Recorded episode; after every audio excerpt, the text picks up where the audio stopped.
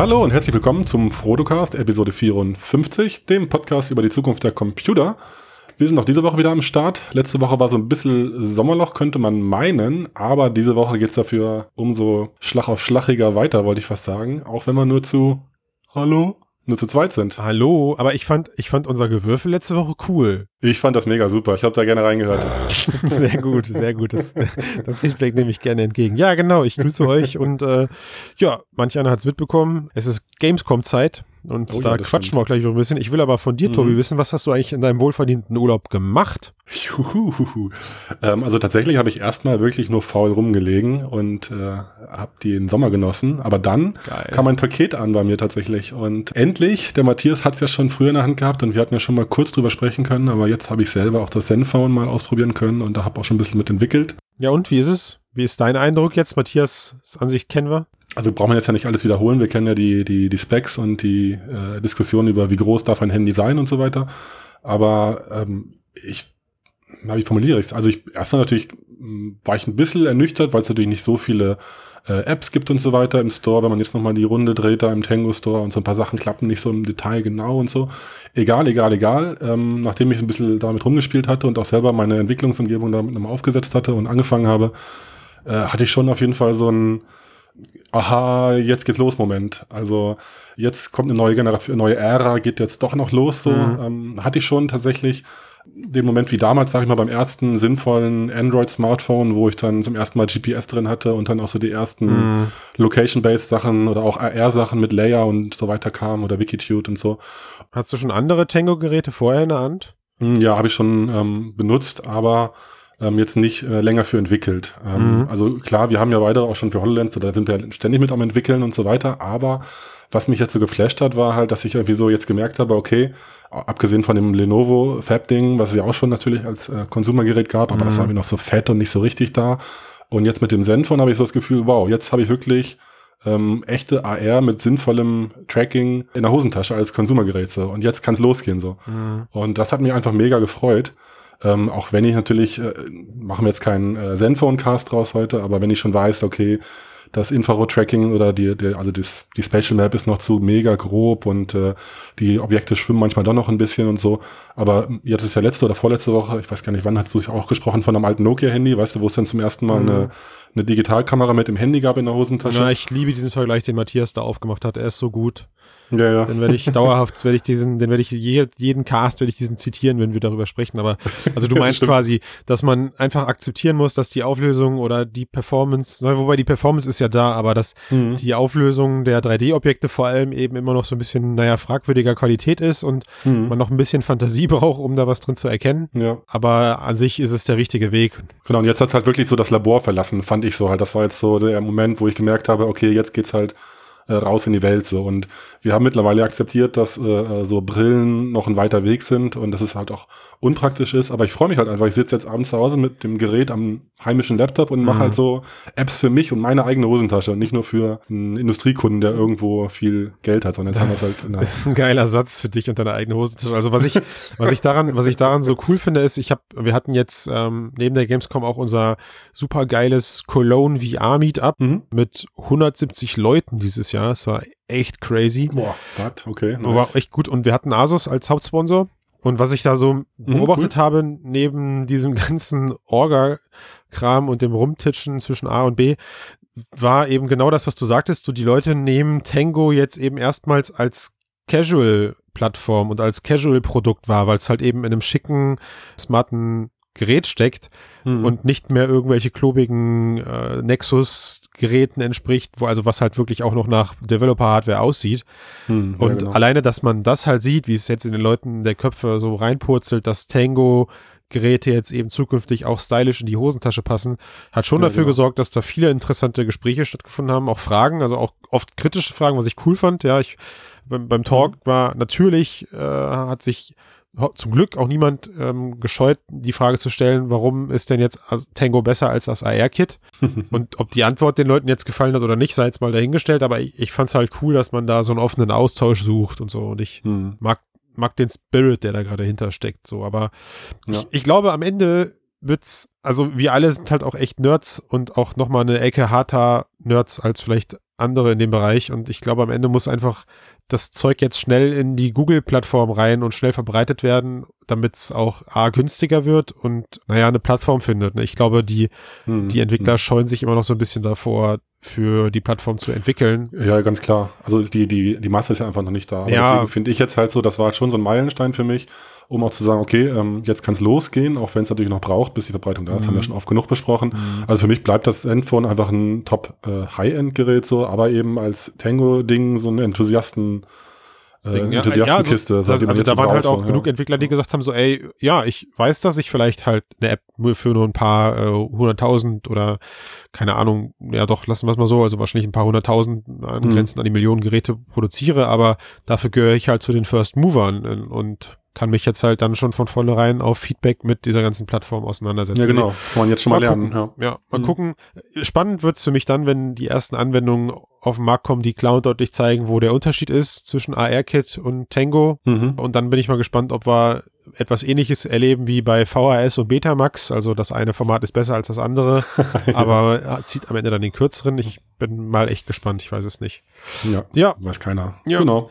Aber es gab ja aber eigentlich cool. noch einen großen Boom, den ich gerade so aus dem Augenwinkel wahrnehme, den ich noch mal ganz kurz zumindest anreißen würde, ohne zu oh. wissen, wie jetzt deine Meinung Bitte? dazu ist. Ähm, okay. Hast du hast das mit der Preissenkung mitbekommen? Also HTC hat die Vive auf 6,99 reduziert. Hm, ja, stimmt. Ganz ja. urplötzlich. Ja, genau. Ja, also freut man sich natürlich erstmal, aber die, wie war das? Die Enterprise-Version ist gleich geblieben. Ne? Also das ist jetzt quasi nur die Version mhm. Consumer verglichen zur Rift quasi, was man sich zu Hause hinstellen kann, oder? Ja, also ja, wobei das Argument ja auch generell für die Business Edition das ist, dass du ja nicht mehr bezahlst, weil du jetzt eine andere Hardware bekommst, sondern dass die Lizenzierung und auch der hm. Service dahinter ja eben der andere ist. Also von daher, das finde ich jetzt gar, gar nicht äh, irgendwie unfair, dass da nicht der Preis um 200 Euro gepurzelt ist. Warum auch?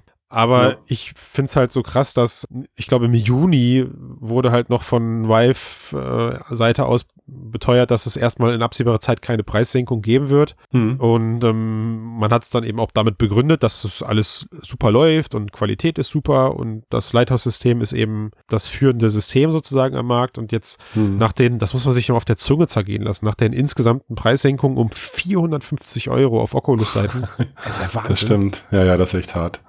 Und glaubst du denn jetzt, also ist das für dich eine Preissenkung auf Reaktion dieser Oculus-Geschichte?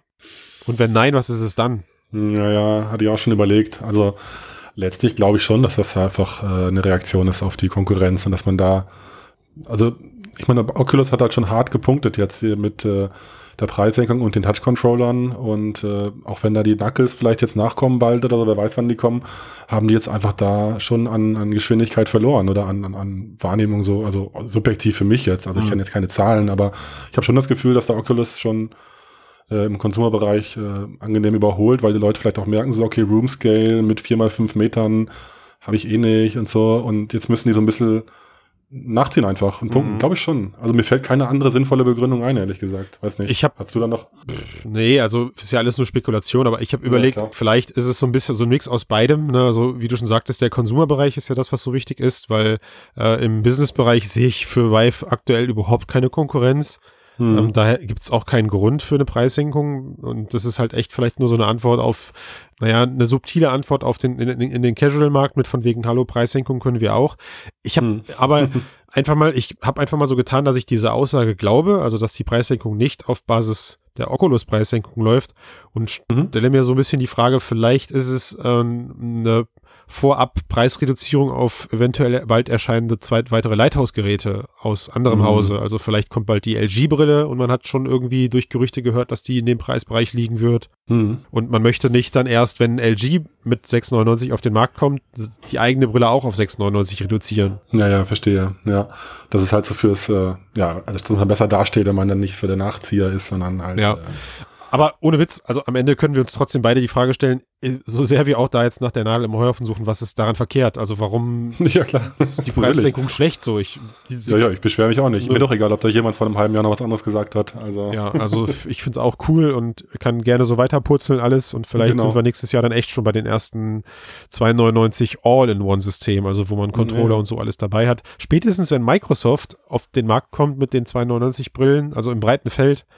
mhm. äh, und dann auch langsam mal irgendwie verkündet, was man mit den Teilen denn jetzt machen kann, also ob die für Games geeignet sind oder nicht, ja. dann wird's noch mal ein bisschen durchgewirbelt. Wie du schon sagst, so, es kann ja nur gut sein für uns. Also da suche ich gar nicht nach der Nadel im Heuer. Äh, nee, wie sagt man? Da suche ich gar nicht nach. Weiß ich nicht, was man, was sagt man bei euch im Spanien denn? ich suche gar nicht nach den Tapas in der Guacamole. ja, genau. Ich esse einfach alles. Ich mache einfach alles hier. So, ne? Genau. Ja, schön, aber wir haben ja noch ein anderes wichtiges Thema. Boah. Du kommst ja gerade frisch, also äh, gerade das Auto leer geräumt, äh, leer geladen im Kofferraum, ja. bist ja gerade erst wieder zu Hause eingetrudelt von der Gamescom. Genau, ich habe jetzt einen Jahresvorrat an äh, T-Shirts die habe ich Krass, natürlich super. abgegrapscht. Nein, um Gottes Willen. Ich habe, das ist der, das ist der Vorteil, wenn man sich im Businessbereich auffällt, man kommt eigentlich mit äh, keinen Giveaways nach Hause. Also nur Visitenkarten hoffentlich. Ich wollte meinen Part eigentlich damit eröffnen, dass egal wie viel Pricing uns gibt, ich eh den ganzen alten Kram hier nicht mehr haben möchte, weil ich ein, mein absolutes Highlight auf der Gamescom war, äh, war etwas, was ich so in der Form noch nie erleben durfte, wo Matthias auch schon einen okay. Bericht darüber geschrieben hat. Und zwar war das meine erste Full Body Tracking VR-Erfahrung Ah, super. Über OptiTrack, mhm. also auch mit wirklich vielen Punkten. Ich glaube, über 30 waren es, hatten sie gesagt. Mhm. Also richtig dekadent. Ja, du hast an deinem Körper. Wie lange Zeit gebraucht zum Anziehen? äh, dekadent lange. Also es waren irgendwie 15 Minuten ähm, wobei halt drei Leute parallel angezogen wurden. Also es hat sich mhm. nicht kumuliert, aber ich habe da dann auch noch leider einen Systemausfall, weil ich beim Anziehen irgendwie den Stecker rausgerissen habe oder so. Okay. Kurz ab, so viel, so viel Fairness darf man erwähnen. Also getestet habe ich eine Anlage von VR Tech. Das ist ein Unternehmen aus Moskau, die sich eben auf diese Großflächen VR-Anlagen spezialisiert haben. Also ähnlich wie The Void kann man bei denen mhm. sowohl Content als auch das ganze Equipment aus so einer Art Franchise heraus kaufen. Mhm, okay. Soweit ich das verstanden habe, alles weil es war auch wirklich konfus.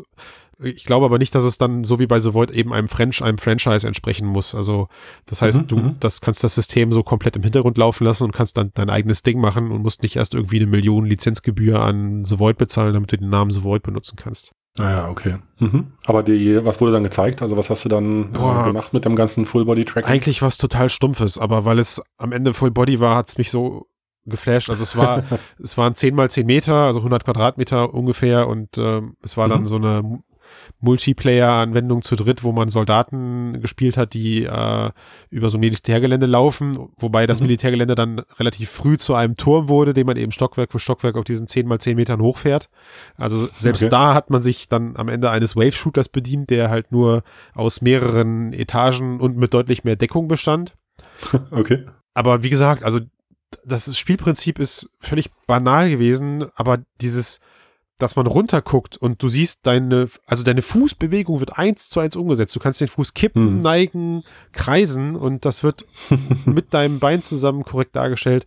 Hat für mich so Schnipp im Finger gemacht, wo ich mir dachte, ey, oh mein Gott. Jetzt bin ich drin. Ja, ey, ohne Witz. Ich bin in der Matrix. Ja, ja, ja super. das, ja. Also, ja, das glaube ich. Ja. Selbst als, als ich das Zeug dann noch ausgezogen habe, habe ich mir noch, ich habe meine Hände angeguckt und dachte mir so, wow, ey, das, meine Beine und so, alles fühlte sich noch an, als wäre ich dieser Soldat da irgendwie, der da durch diese Welt läuft ja, und boah, also ich, kann, ich kann es mir nur noch einen Ticken geiler vorstellen wie bei The Void, wo du dann eben auch mhm. Türen oder andere haptische Elemente dabei hast, weil das hatte ich ja alles gar nicht. Mhm, klar.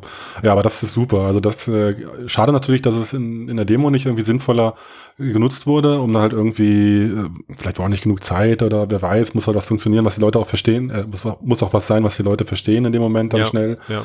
Ähm, aber also äh, freut mich und war ja eigentlich auch zu erwarten, aber es ist cool, dass du es so bestätigst, dass man da wirklich so ein ganz anderes äh, Körperbewusstsein natürlich dann, dann bekommt. Und äh, das fehlt natürlich oft in VR-Demos. Dann schwebt man halt irgendwie doch nur in der Luft oder sieht nur mhm. das Gewehr oder nur Handschuhe oder so, mhm. was ja auch sinnvoll ist, weil wenn lieber keinen Körper zeigen, äh, bevor er irgendwie schlecht unter einem als Puppe schwebt oder so, ohne mhm. sich äh, zu bewegen. Also. Na, also was ganz interessant war, war der, der, ähm, einer, einer der Entwickler, mit denen ich dann gesprochen hatte, als ich ihm eben auf dieses OptiTrack-System zerlegt hatte, wie viele Punkte das sind, weil du musstest dich dann eben einrichten. Ne? Du hast erstmal mhm. von einer Frau, die hat dich komplett eingeklettet, überall mit diesen Punkten am Knie, an der Wade, also wirklich überall. Du hattest überall mhm. diese Dinger und dann musstest du dich erstmal wie so ein T in die Mitte des Raums stellen und wurdest eingemessen. Also eigentlich am Ende völlig ungeeignet für so einen Arcade-Betrieb.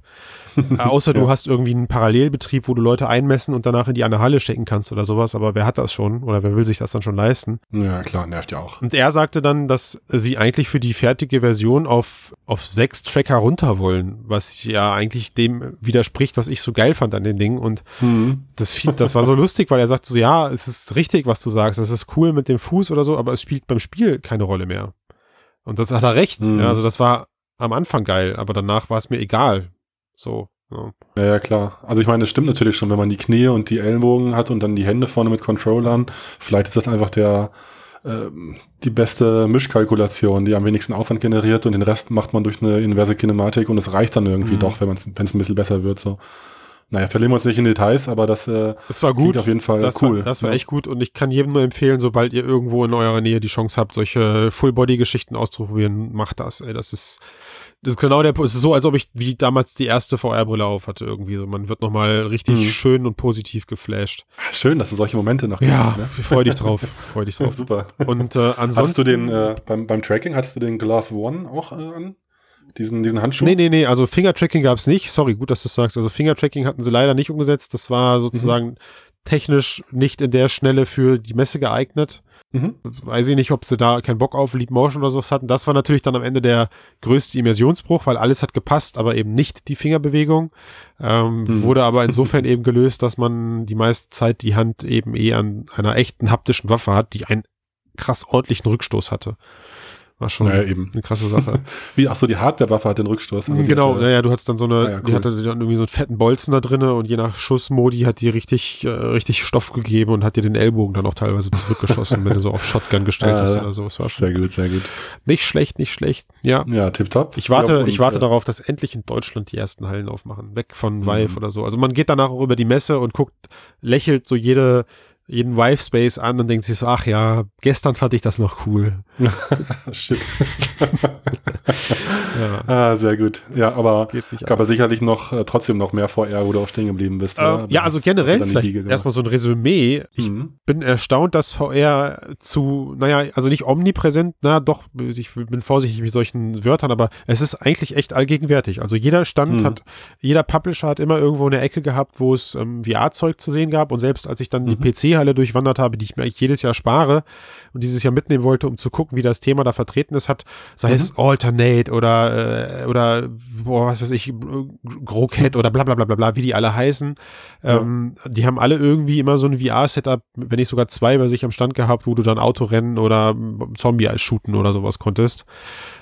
und ähm, was ich so cool an dieser Überlegung fand, war, vielleicht haben wir das auch alle falsch gedeutet, dass ähm, ein Oculus und Schrägstrich Facebook, Schrägstrich HTC selbst gar nicht mehr in pompöser Größe vertreten ist dieses Jahr mit ihren Brillen, weil eigentlich jetzt genau eben das passieren muss, dass man VR mhm. an die Publisher abgibt. Also die müssen ja jetzt ja, genau. Content liefern. So, ne? Ja, genau, dass man jetzt schon einen Schritt weiter ist, dass es halt einfach an jedem Stand steht, wie da halt auch ein Bildschirm steht an jedem Stand. Weißt du, da redet ja auch keiner mehr drüber. Ja. Und sozusagen. Also das ist ja, da muss ja das Ziel sein. Ja. Und, und wo letztes Jahr halt noch Dauerselfies gemacht wurden, wenn die Leute solche Brillen auf hatten oder sich halt Schlangen von Stunden gebildet haben, hatte ich dieses Jahr nicht das Gefühl, sondern es war halt einfach so bei den Gamern zumindest entweder ein Thema, das denen egal ist oder aber ähm, soweit soweit bekannt, dass man da jetzt nicht nach trachten musste, es unbedingt auszuprobieren, sondern mhm. es aufgrund des Spiels eben dann ausprobiert hat.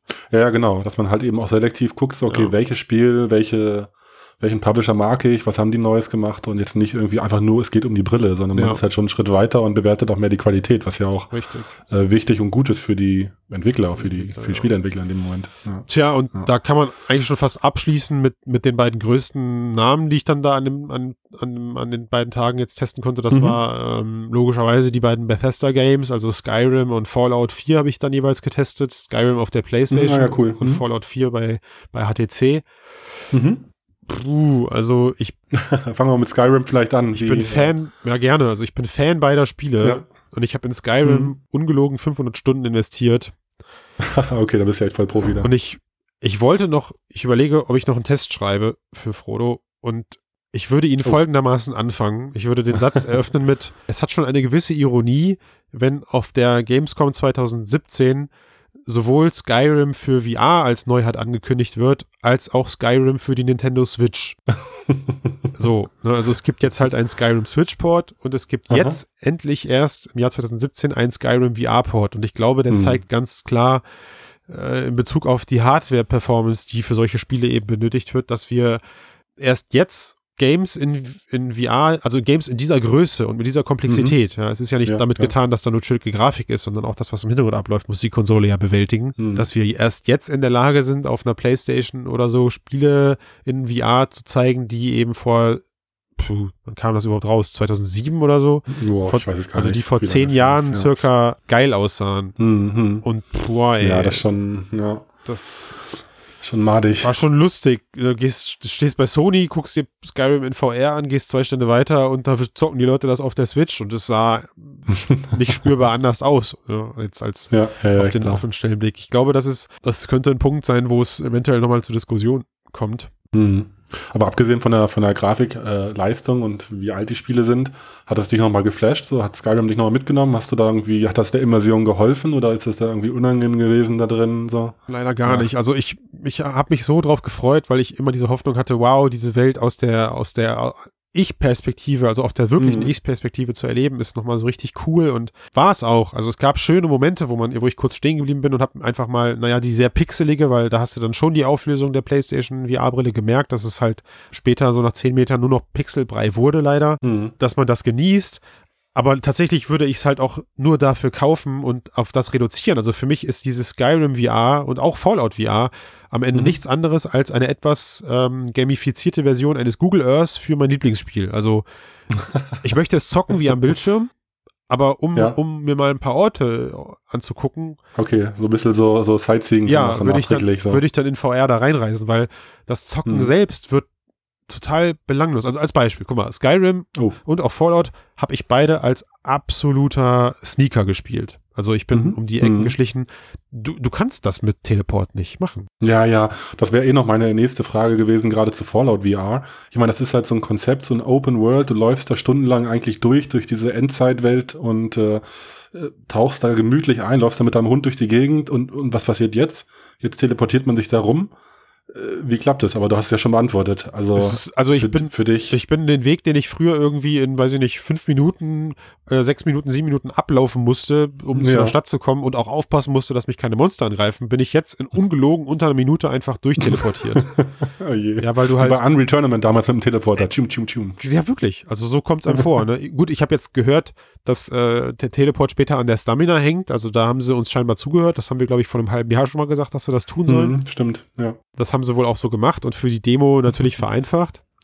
Okay. Aber es ändert das Gameplay so komplett. Weißt du, guck mal zum Beispiel bei Fallout, äh, wenn du vor einem Zaun stehst, teleportierst mhm. du dich drüber. Und wenn du dich, wenn du vor einer Tür stehst, durch die du nicht durchgehen kannst oder dich nicht durchteleportieren kannst, kannst du aber dank Wivespace einfach durchgehen. Mhm, ja, also ja, du gehst einfach durch und die, aber die Tür ist, aber die Tür ist verschlossen. Also selbst das haben aber sie. Aber das klingt halt, klingt halt einfach nach einem schludrigen Port, oder? Ich meine, das könnte man ja berücksichtigen, dass man halt äh, ausblendet oder sowas. Ja, ich meine, ja, ja, genau, dass man halt nicht reinkommt. Ja, aber du kannst ja genau. sogar durch Wände durchgehen. Also selbst wenn da eine Wand ist und du hast noch genug Wife Space, gehst du halt einfach durch die Wand durch und kannst dich danach weiter teleportieren. Und ich glaube einfach, ja, der, Clip. der Aufwand, den die mhm. treiben müssten, um das eben umzusetzen, der ist so mhm. riesig, dass sich das dann wieder nicht lohnt, weil das ist ja. auch die Frage, die haben, äh, haben Keno uns, also Keno von, von Heise und äh, mhm. Matthias und ich uns im kurzen Gespräch danach eben gestellt, was haben die jetzt zwei Jahre lang gemacht an diesem Port? Ja, ja, genau. Und was haben sie gesagt? Also wir haben alle einstimmig beschlossen, dass eine. Achso, ihr habt, eine, achso, ihr habt unter, okay, unter euch habt ihr nur gesprochen. Ja. Ich dachte, ihr habt sie gefragt. Achso, nein, nein, okay. das, so, weil so mutig ja, ja. waren wir dann doch nicht. Aber wir haben einstimmig beschlossen, dass die haben einfach darauf gewartet, dass die Hardware reif genug ist. Ich glaube, da, ja, da wird gar Klingt so ein bisschen so leider, ne? Ja. ja. Weil, also anscheinend haben sie ja auch wirklich nichts geändert vom Spiel. Ähm, Konzept, also gerade wenn du sagst, der Teleport, der ist ja nicht in die Story eingebaut, oder? Die behaupten jetzt ja nicht, dass man jetzt äh, sich teleportieren könne, sondern das ist einfach. Weiß ich nicht, das ist vielleicht zu früh. Du kannst ja auch, also eigentlich kann er es nicht, weil du kannst bei Fallout zumindest die Option umstellen, dass du auch die normale Locomotion hast und dann grenzt du halt wirklich ganz mhm. normal darum.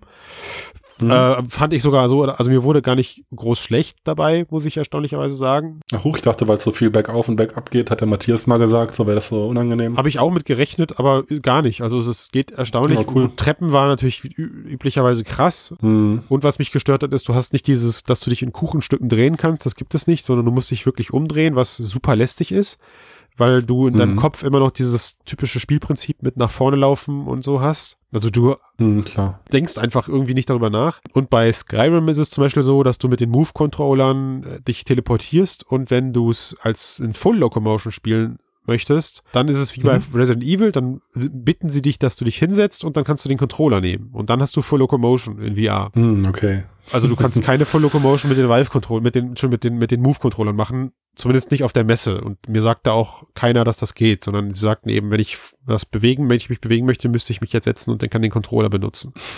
okay. Vielleicht ist das Naja, eine. Maßnahme. Ja, verdammt. Aber es ist, also es fühlt sich so viel falsch an. Es fühlt sich einfach so viel Mhm. falsch an. Das ist, Ja, ja, das, das glaube ich. Also da muss ich auch an, wie heißt das nochmal, die, die, das, äh, die Treadmill, diese ähm, Strider VR, Mhm. wo du in dem YouTube-Video verewigt wurdest. ja, ähm, danke Matthias. aber das war doch auch äh, cool. Ich weiß nicht, du hast es ja ausprobiert, so wäre das was, was gut fun funktionieren könnte vielleicht mit solchen Open-World-Spielen oder ist das auch noch zu weit nee, weg? ist viel zu weit weg. Weil Also was dir fehlt, ist diese Okay. Agilität. Und das ist genau so der Punkt. Weißt du, wenn du, wenn du am Bildschirm zockst, dann du rennst automatisch, weil du diese kognitiven Fähigkeiten schon hast, du rennst automatisch mit dem äh, rechten Stick nach links, mit dem anderen drehst du dich, du strafest, du Mhm. weichst aus, du hast trotzdem irgendwie in deinem Kopf ein Bild von der gesamten Szene gerade, ja, also du weißt, wo die Mhm. Gegner stehen und wo du dich ungefähr bewegen musst und all das äh, ist in VR so hektisch und so schnell, weil es halt an, also für dich als Person passiert, dass dein Kopf Mhm. einfach zumacht, so der der schützt sich einfach vor Reizüberflutung ja, glaube ich. und sagt einfach so, ja, du, also du bleibst eigentlich, sobald du läufst, du läufst, du läufst, du läufst, und sobald du angegriffen wirst, macht jeder, den ich gesehen habe, das Gleiche. Er bleibt stehen und sucht Mhm. die Leute und ballert auf die und, und bleibt wie ein Baum angewurzelt auf der Stelle stehen und ballert diese Leute ab. So. ja, Und danach läuft er weiter. Und das ist ein allgemeines VR-Problem, weil du da nicht diese Agilität und diese Dynamik hast, wie im Computerspiel. Ja, ja, das stimmt, ja. Also das hat ja, also Doom äh, VFR hat es ja, glaube ich, auch, also die haben es ja ähnlich gemacht, so mit diesem Dash und dann irgendwie so ran und dann bleibt man ja aber doch eigentlich auch wieder stehen, hat so diesen Zeitlupen-Gore-Mode Ja, so erscheint weiter. zumindest so, Da oder? funktioniert es, glaube ich, da erscheint es so ganz gut umgesetzt, aber ist halt doch wieder auch nur so eine Problemvermeidung wahrscheinlich, ja. Ja, also das ist, das ist so der eine Punkt und was, was, was halt auch immer wieder interessant ist, ist wie, ähm, wie viel, also dass dieses nicht, nicht mehr benötigte Abstrahierungsvermögen, also dass du in dieser Welt bist, ne, dass du das nicht mehr vom Bildschirm her abstrahieren musst, dass das aber in dem Moment auch ein Nachteil sein kann. Also als Beispiel, Hm. dann hast du da diesen Fatman in der Hand, ne, Hm. was ja eigentlich irgendwie dieses, dieser Atomraketenlauncher ist und ballerst halt dann mit dem eine eine Mini-Atombombe ab ja. Äh, aber das Teil, weil es halt an deinem Vive-Controller hängt, fühlt sich halt an wie nichts. So, du hältst das mit einer Hand nach vorne und das Teil wiegt aber eigentlich 15 Tonnen und dann drückst du da drauf und dann fliegt halt da die Rakete ab und cool, die, äh, die, also die Explosion war noch das geilste am ganzen Fallout, diese Atomexplosion Mhm. vor allem zu sehen. Aber wenn du das am Bildschirm spielst, dann hast du diese schwere Waffe, die dein Charakter so schleppt und die dann immer so Geräusche macht, so tschk, tschk, tschk. Und wenn du dann Mhm. ballerst, dann fliegt halt diese Waffe so komplett nach hinten und du hast komischerweise ein größeres Gefühl für Masse äh, Mhm. als halt in der virtuellen Welt, weil das Zeug halt an deinem Controller hängt und Ja, ja, genau. nichts wiegt und so, ne? Ja, ja glaube ich. Also ist irre. Es war super spannend, diese Erfahrung zu machen und ich, also eins von den beiden werde ich mir auf jeden Fall geben, weil ich das Kapitel noch nicht abschließen möchte und auch weil ich noch gucken möchte, wie sie es jetzt polieren. Also da soll ja noch viel Mhm, mehr klar. Bewegungsmöglichkeiten geben. Mhm. Aber puh, ey, also Keno hat es zusammengefasst mit eigentlich ist es wie Warp X, äh, also dieser, diese Warp X-Geschichten, die normale Spiele VR-tauglich machen.